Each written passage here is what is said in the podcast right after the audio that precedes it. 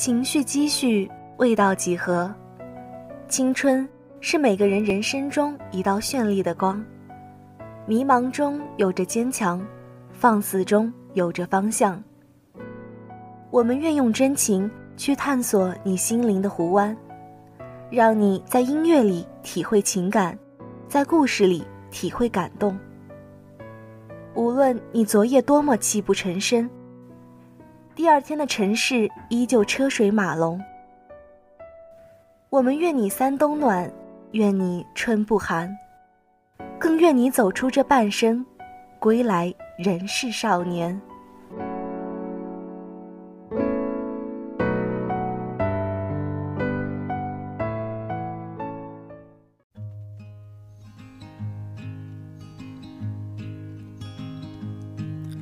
So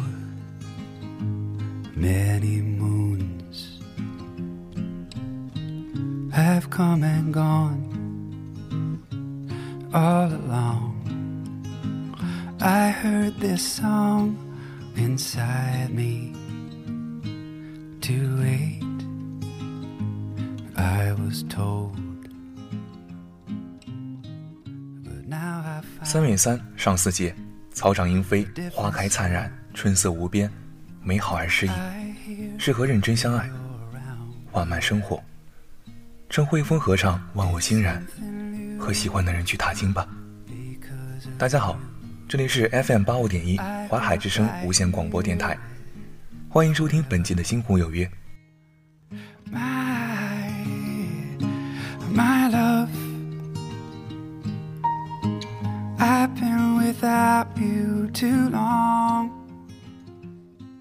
上巳节，俗称三月三，是纪念皇帝的日子，也叫春浴日、女儿节，堪称中国最古老的情人节。《周礼·地官》中曾记载：“以中春之月，令会男女，于是时也，奔者不敬。若无故而不用令者，罚之。”三四月里，天朗风清，命令未婚男女去约会，无故缺席的，罚之。一向拘谨内敛的中国人。在三千年前的周代，竟有过如此大胆欢乐的节日，还留下大量男女幽会调情的诗。真与伪，方欢欢兮；是与女，方秉兼兮。女曰关乎，诗曰既卒，且往关乎。伪之外，循虚且乐；为是与女，以己相谑，赠之以芍药。《诗经·正风·真伪》。春水初生，缓缓流淌，男男女女相约河畔，少女邀约情郎，去那边看看吧。男子傻傻回应，已经去过了。姑娘含羞称道，再去一次吧，率真而风趣。三月三，一切随性。未婚男女遇到心悦之人，就大胆私定终生，互赠一束芍药花作为约定。世间最浪漫的爱。心悦君兮，君亦知。时光悠然醒来，这个古老而浪漫的节日渐渐被世人所遗忘，但这份美好却从未间断。一些少数民族仍在过三月三。适时而始，顺势而生。中国人骨子里自带仪式感。春江水暖，万物复苏，以浮除盼欲，洗去冬日饥垢和沉寂。人们相聚河边。采集泽兰、芍药等香草来春浴，以浮除不祥，祈求福祉，也把心里积存的陈年旧事一并清除。心无挂碍，便是人间好时光。文人墨客们则把上巳节过得雅趣横生。公元三五三年，上巳节，王羲之和四十几位文友聚会于兰亭，大家围坐溪流两岸，生了酒的商顺溪水徐徐而下。伤在谁的面前打转或停下，谁就得即兴赋诗应饮酒，是为曲水流觞。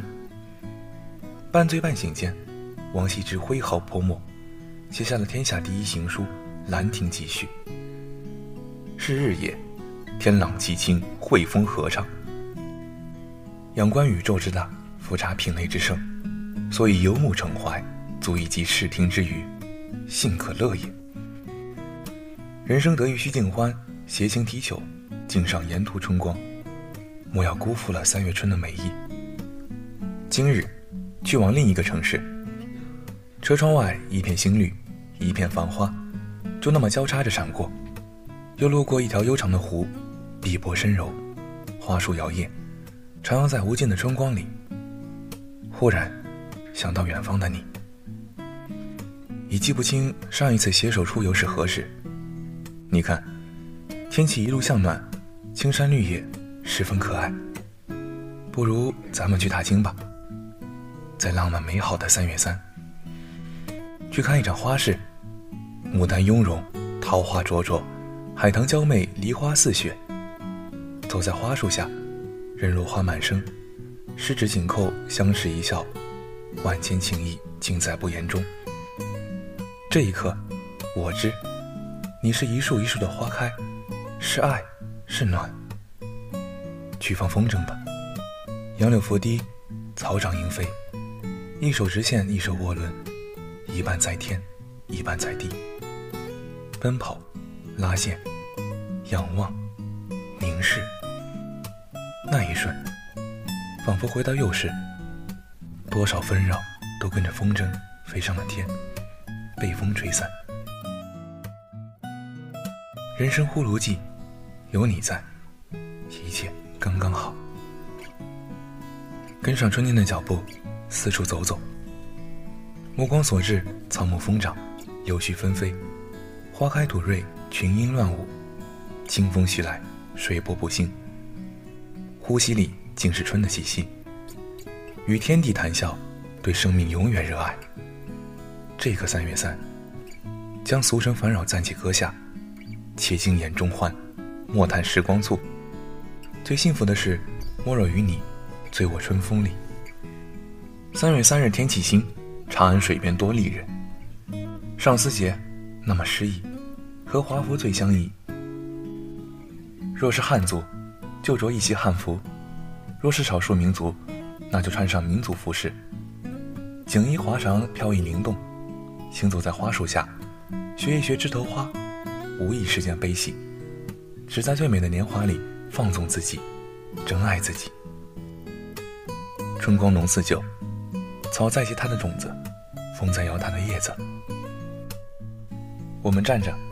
不说话就十分美好。这世间美好真的太多了。三月三，上巳节，放下浮躁，用诗意纯粹的心去赏春，去将日子细细的过。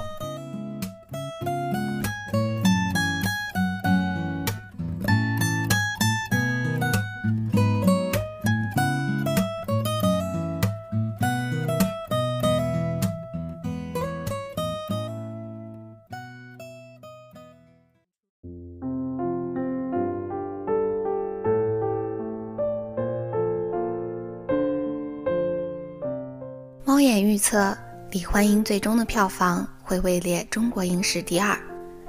看完这部电影后，很多父母都感叹：“我们要向李焕英学习，学习接纳子女的不平凡。”但贾玲拍这部电影还有另一层意思。我其实也希望子女们可以接纳父母的平凡。昨天刷微博的时候，刷到一段“你好，李焕英”的观后感。看完电影之后，我一直难以平复心情，因为我想起了一句话：“你总讨厌父亲的平庸，却不知道他也曾是个怀揣梦想的少年；你总嫌弃母亲唠叨，却不知道她也曾是个对镜贴花的姑娘。人最大的悲哀在于，拿着爸妈提供的物质，学着他们不懂的知识，见识他们没有见识过的世面。”体验他们没体验过的人生，到头来却嫌弃他们如此笨拙。对于这段观后感，相信很多人都感同身受。知乎上有很多类似话题：你有嫌弃过自己父母没本事吗？嫌弃父母穷是一种怎样的体验？嫌弃父母丢人怎么办？很多人都在上面抱怨父母。抱怨父母穷，抱怨父母土，抱怨父母没文化，抱怨父母没能力，抱怨父母没资源，抱怨父母职业低贱，抱怨父母不能自己买房，抱怨父母不能给自己富贵。有人甚至觉得是父母害了自己，都是你们害的。要不是家里这么穷，我现在也不会这样。既然当时家里穷，为什么还要生下我？你们不配生出我。我虽然没有这样嫌弃过父母，但以前也曾对父母有过失望。很小很小的时候，总觉得爸妈无所不能。我怕蛇，他们不怕；我怕鬼，他们不怕。他们能制作各种玩具，他们能修理各种东西，我就觉得他们就像超人一样，没有什么事情是他们解决不了的。但后来因为两件事，爸妈从我心目中跌下神坛。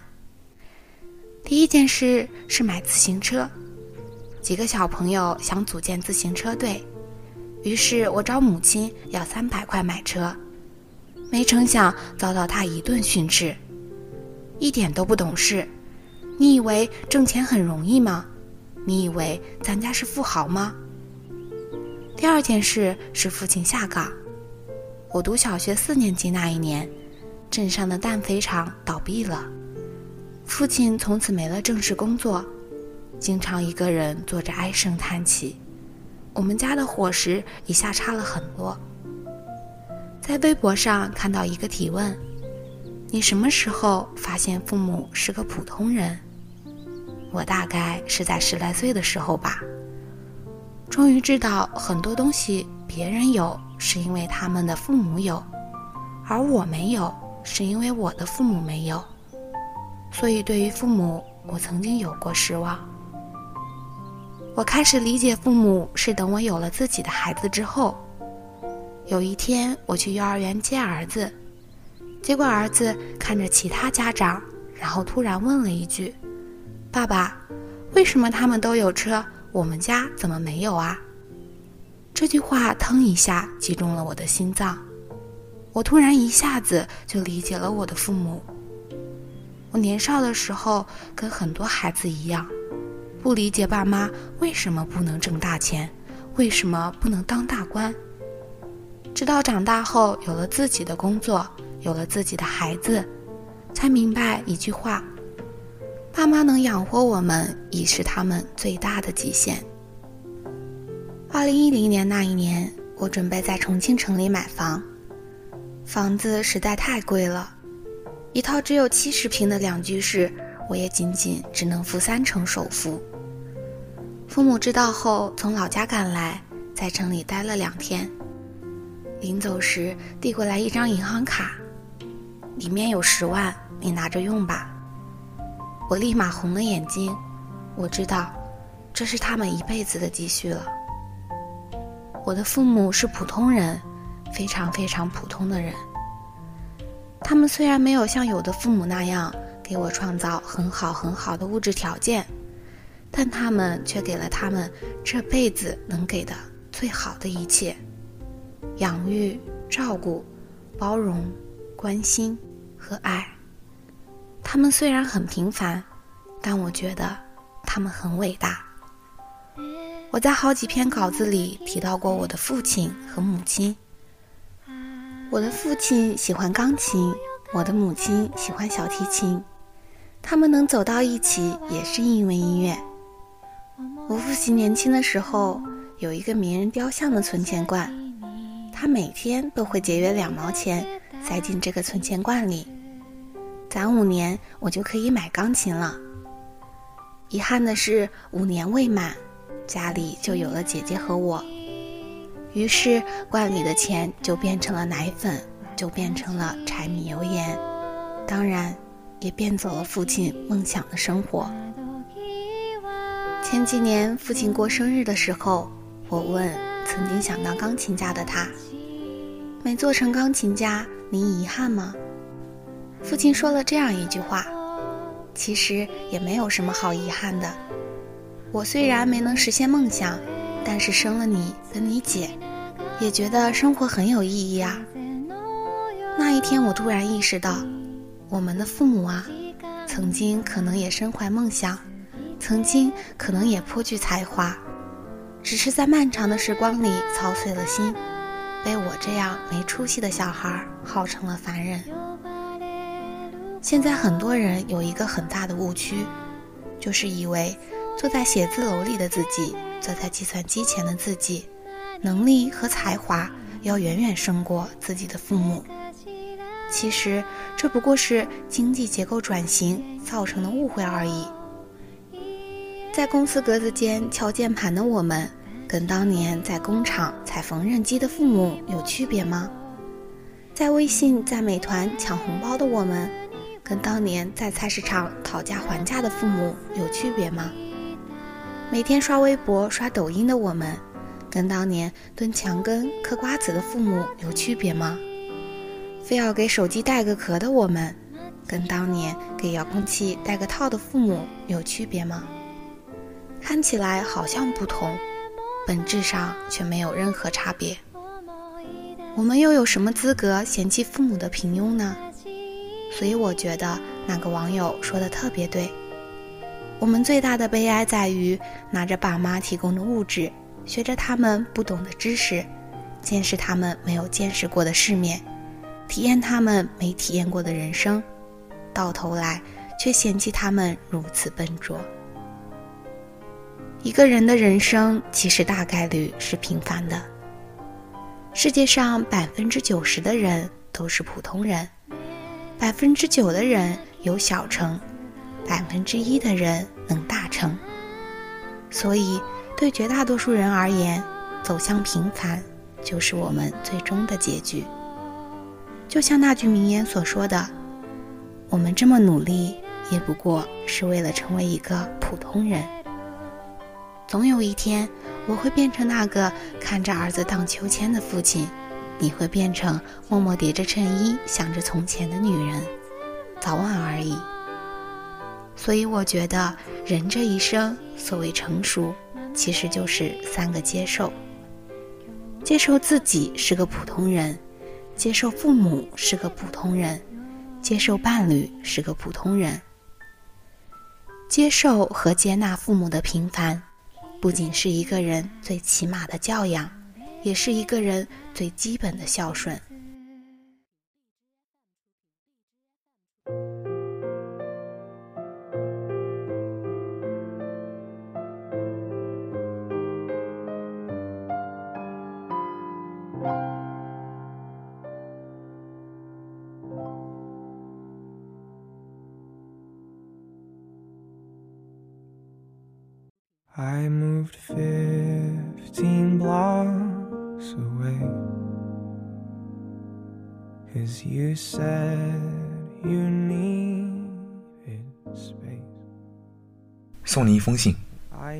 趁着瘴气未起，戾气未生，趁着尚未固化，尚未封闭，趁着尚有尚可平视的眼睛。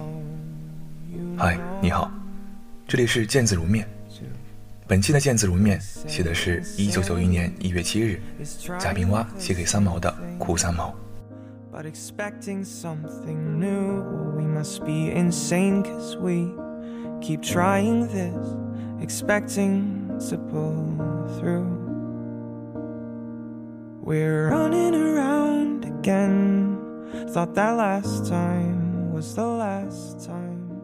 It seems like 三毛死了。ends. We're caught in 我与三毛并不相识，但在将要相识的时候，三毛死了。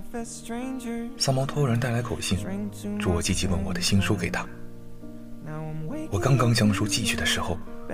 三毛死了。我邀.请他来西安，陪他随心所欲的在黄土地上逛逛。信函他还未收到，三毛死了。三毛的死，对我是太突然了。我想，三毛对于他的死，也一定是突然。但是，就这么突然的将三毛死了，死了。人活着是多么的不容易，人死灯灭，却这样快捷吗？三毛不是美女，一个高挑着身子、披着长发、to 写的书和笔漫游世界的形象。年轻的坚强而又孤独的三毛，对于大陆年轻人的魅力，任何局外人任何想象来估价，都是不过分的。许多年里，到处逢人说三毛，我就是那其中的读者。艺术靠征服而存在，我体现着三毛这位真正的作家。夜半的孤灯下，我常常翻开他的书，瞧着那一张似乎很苦的脸。像她毕竟是海峡那边的女子，远在天边，我是无缘等待得到相识面谈的。可我怎么也没有想到，一九九零年十二月十五日，我从乡下返回西安的那天，蓦然发现了《陕西日报》上署名孙聪先生的一篇三毛谈陕西的文章。三毛竟然来过陕西，我却一点不知道。将那文章读下去。文章的后半部分几乎全写到我。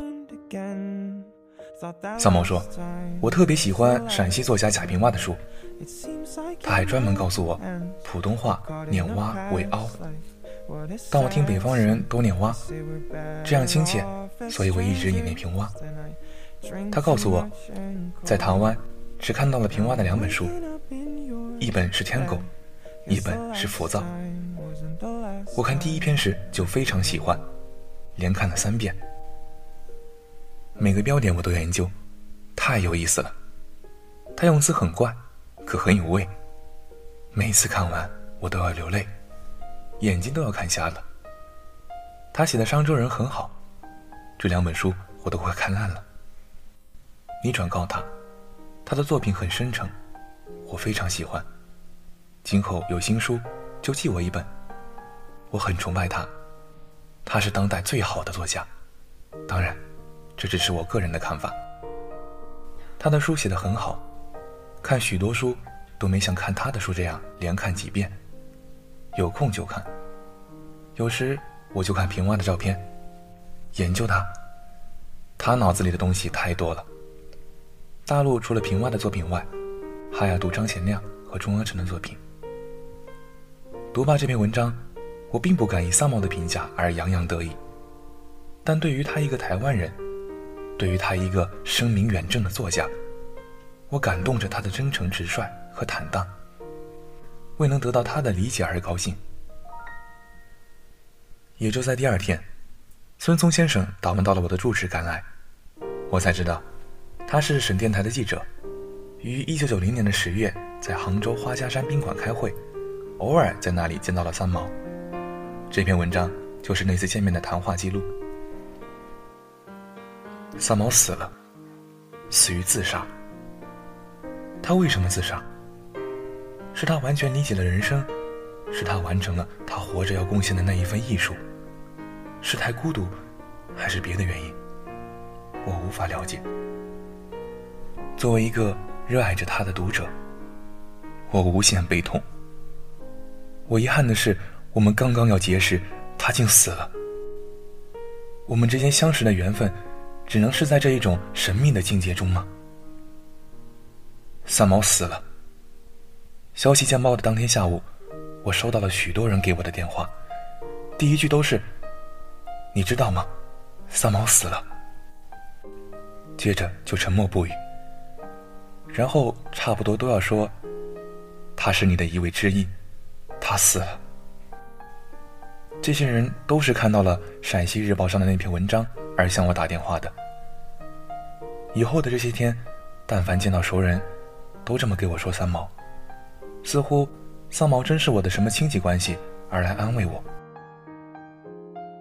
我真诚地感谢着这些热爱三毛的读者，我为他们来向我表达对三毛死的痛惜而感到荣幸。但我一个人静静的坐下来的时候，就发呆。内心一片悲哀。我并没有见过三毛，几个晚上都似乎梦见到一个高高的、披着长发的女人。醒来思忆着梦中的境界，不禁就想到了那一幅《洛神图》古画。但有时硬是不相信三毛会死。或许一切都是讹传，说不定某一日三毛真的就再来到了西安。可是，可是，所有的报纸、广播都在报道三毛死了。在街上走，随时可以听见有人在议论三毛的死。是的，他是真死了。我只好对着报纸上的消息思念这位天才的作家，默默的祝愿他的灵魂上天列入仙班。三毛是死了，不死的是他的书，是他的魅力。他以他的作品和他的人生。创造着一个强自己的三毛，强自己的三毛的自杀，更丰富着一个使人永远不能忘记的作家。一九九一年一月七日，这封信是贾平凹得知三毛去世的消息后，为了表达自己对三毛的欣赏和惋惜而写的《哭三毛》。这是一个文学大家对另一个文学大家的真情流露，直白而坦率地写出了自己对三毛的赞美和痛惜。本期的《星湖有约》到这里就要结束了，祝大家周末愉快，我们下期再见。节目的最后送上由机械工程学院的唐子浩同学点播的《顺平侯》，本期播音。百事少女子，编导八月映夕。